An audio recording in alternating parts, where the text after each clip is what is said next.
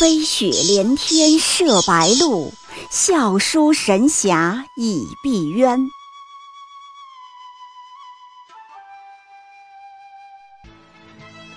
如果说古龙的小说像冰水，越喝越觉得心寒，写透了人情凉薄，那么金庸的小说就像烈酒，起初苦涩艰深，入口醇厚，回味无穷。喜马拉雅主播小昭在海边将陪您一起每天十分钟细细品读金庸，欢迎您的关注与订阅。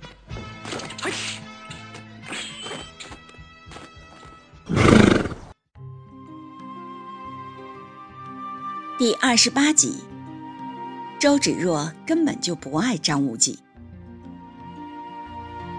大家都说周芷若爱张无忌，但是我觉得这可能是我们的一种错觉。所谓众皆为然，但又查无实据，什么意思呢？就是大家都以为是这样，可你真的去仔细一查，居然没有凭据。这种现象啊，有一个专有名词。叫做曼德拉现象。人生中有许多这样的众皆为然，但又查无实据的事儿。比如说歌词，有一首大家熟悉的歌，大家都以为歌词是“五十六个民族，五十六朵花”，结果一查发现错了，歌词的原意是“五十六个星座，五十六朵花”。啊，是不是很有意思？周芷若呢，很爱张无忌，满江湖都有这种错觉。灭绝师太杨逍、赵敏、丁敏君都这么认为，甚至到后来，周芷若自己也这么认为了。在书的最后，周芷若自己说：“无忌哥哥，我对你也是铭心刻骨的相爱，你知道不知道？”张无忌赶紧说：“知道。”知道，是我对不起你。铭心刻骨，听起来是爱到骨子里了，爱到了极点。可是这话，我觉得小昭能说，赵敏能说，珠儿也能说，唯独周芷若说这话有点奇怪，让人不大信。你说说，周芷若啥时候爱过张无忌了？小时候给张无忌喂过饭，没错。但大家都是小朋友，根本不是爱。后来光明顶上关照过张无忌也没错，但随即就刺了张无忌一剑，差点送张无忌去见了爹娘。再后来，周芷若就答应了灭绝师太色诱张无忌，即随即便干净利落的到了倚天剑、屠龙刀，杀殷离，嫁祸赵敏，一路诓骗张无忌了。对张无忌的义父。师伯、师叔，他都下过狠手，还扔过炸弹。怎么一路就看见他骗张无忌，没怎么看见他爱张无忌呢？就好像一个人巴巴的说爱你，结果你发现他老蒙你、骗你，把你当傻小子一样绕，还天天家暴你，甚至连你家人都一起打，这也叫爱吗？有人说他那都是被逼的。对于这种说法，赵敏、殷离、小昭恐怕都要不服，谁没有被逼过啊？感情只有你周芷若被逼了吗？赵敏被父兄逼迫杀了张无忌，殷离被金花婆婆逼迫暗害谢逊，小昭被逼盗取乾坤大挪移，人家不也都没有做吗？你被逼了就要捅别人一剑吗？事实上，关于那著名的光明顶上刺张无忌的一剑，很多人不知道的是，周芷若当时并没有想象中的那么不忍和纠结，就算有纠结，也是纠结自己来着。他当时的心理活动是这样的：张公子待我不错，但我绝不是存心为了他而背叛师门。看见没？听见没？他只是觉得张公子待我不错，此时此刻并没有我们大家脑补的那样情爱交织、纠结痛苦。从此我便成了峨眉派的弃徒，成为武林中所不耻的叛逆。大地茫茫，叫我何处去寻归宿之地？这时，他听到师傅“蓦”的一声大喝，仓促间无暇细想，顺手接过倚天剑，便向张无忌胸口刺了过去。他就这样下手了。站在他本人的立场上，这样选择可不可以理解？倒也可以理解。但要说他是爱张无忌，证据呢？没看到啊。正确的理解是，他对张无忌的确有好感，甚至可以说有心动之感。但在紧要关头，要让他放弃和牺牲自己任何一点名声、前途和师傅产生嫌隙，不好意思，他是做不到的。这怎么就能成了爱呢？爱是什么东西，确实不好界定。但起码有两点，我认为是有共识的：第一，爱是非理性的；第二，爱有无私性的。爱首先是没有理由的、偏执的，是理性的边缘地带，是人类最讲不出道理的一种情愫。母亲为什么爱孩子？没有为什么。你为什么爱上隔壁的他？也没有为什么。并不是说爱就要发疯，不是的。有的人爱的理智一点，比如郭靖对黄蓉，从来都没有逾越理智的线；有的人爱的疯狂一点，比如令狐冲对小师妹，往往失去理智。但至少他们的感情都是没有理由的，不讲道理的。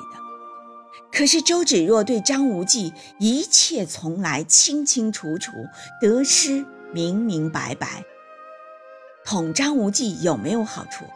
有啊，可以不让师傅误会，可以巩固门派地位，那就捅。骗张无忌有没有好处？有啊，可以接近屠龙刀，可以学到上乘武学，那就骗。杀害珠儿有没有好处？有啊，可以嫁祸赵敏，可以掩盖自己的罪行，那就害。可这些和爱又有什么关系呢？此外，爱还是伴随着牺牲和付出的，这就叫无私性。注意，这种付出不一定是物质，不一定是时间，也可能是付出情感，付出别的什么。可周芷若付出了什么？不知道。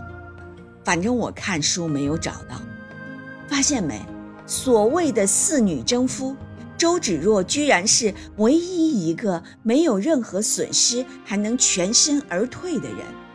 你看，同样是输了，小昭最后赔到姥姥家去了，珠儿落得个黯然离场，唯独周芷若，人家还是峨眉派周掌门。有人说，你说周芷若对张无忌不是爱，那到底是什么？非常复杂，这里面。有好感，有好奇心，有依赖感，有占有欲，有虚荣心，有投机心理，有荷尔蒙，这些都有。张无忌对周芷若，某种程度上是遮风避雨的大树。他自己没有父母亲人，没有温暖，师门内部又竞争残酷，宫斗激烈。张无忌的强大。宽厚能给他一种强烈的安全感。某种程度上，张无忌对他来说也是一部快速上升的电梯。她是一个贫家孤女，在中下层挣扎，哪怕当了峨眉弟子，前途也不太明朗。遇到张无忌之后呢，先是执掌峨眉派，后来又当上第一教主夫人。还有意无意让张无忌传他九阳神功，再到后来，甚至做起了皇后梦，一个劲儿怂恿张无忌去当皇帝。换做谁，也要说自己喜欢这部电梯，不愿意失去呀。这也就解释了周芷若为什么天天逼张无忌发誓，测试爱情的忠诚度。其实啊，他是在检测这部电梯的安全性和稳定性，时不时上上螺丝，敲打敲打，担心坠梯来着。对电梯的爱，那叫做爱吗？而且对张无忌这部电梯呀，周芷若是有应急预案的，他可从来没有把宝全部压上去。一旦故障了，周芷若可以一秒钟切换到预案状态。后来电梯报警了，有隐患了，周芷若自动切换到 B 方案了。电梯上不去，我就自己走楼梯上去。张无忌靠不住，那就自己去当天下第一，自己去做武林至尊。而且他还收了个备胎宋青书做狗，当工具利用完后，就一脚踢开。你看宋青书被爆头后。周芷若流过一滴眼泪，安慰过一句话吗？没有。东野圭吾的巨著《白夜行》里有个女主角叫唐泽雪穗，就是利用一个又一个男人达到自己上位的目的。最后大备胎桐原亮司临死前还不忘帮雪穗一把，可转眼过去，人家雪穗还能继续当着阔太太。谁是同源亮司？抱歉，世界上并没有人认识。我其实有段时间呀，严重怀疑东野圭吾看过《倚天屠龙记》，唐泽雪穗就是强化版的周芷若。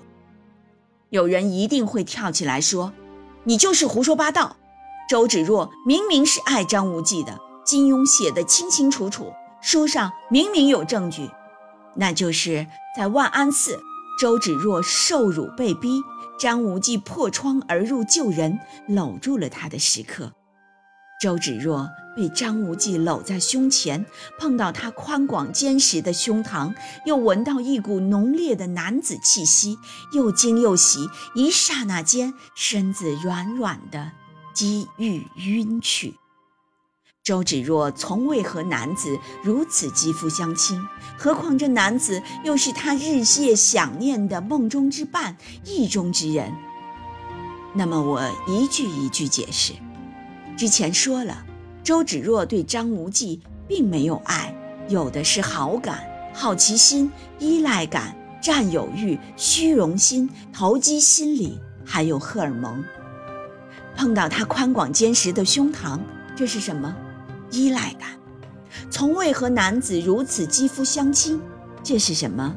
好奇心，闻到一股强烈的男子气息，几欲晕去，这是什么？荷尔蒙啊！有人说，那金庸还明确说了梦中之伴、意中之人呢，你怎么解释？怎么还说他不爱？靠！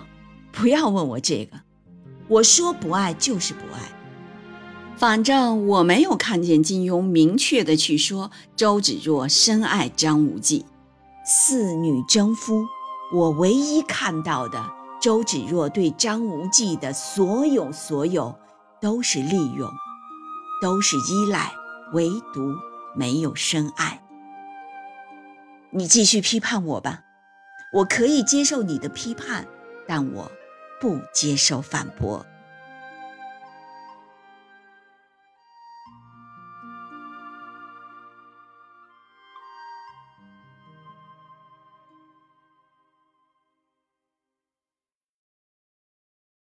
喜马拉雅主播小昭在海边将陪您一起每天十分钟细细品读金庸，欢迎您的关注与订阅，每晚八点更新一集，不见不散。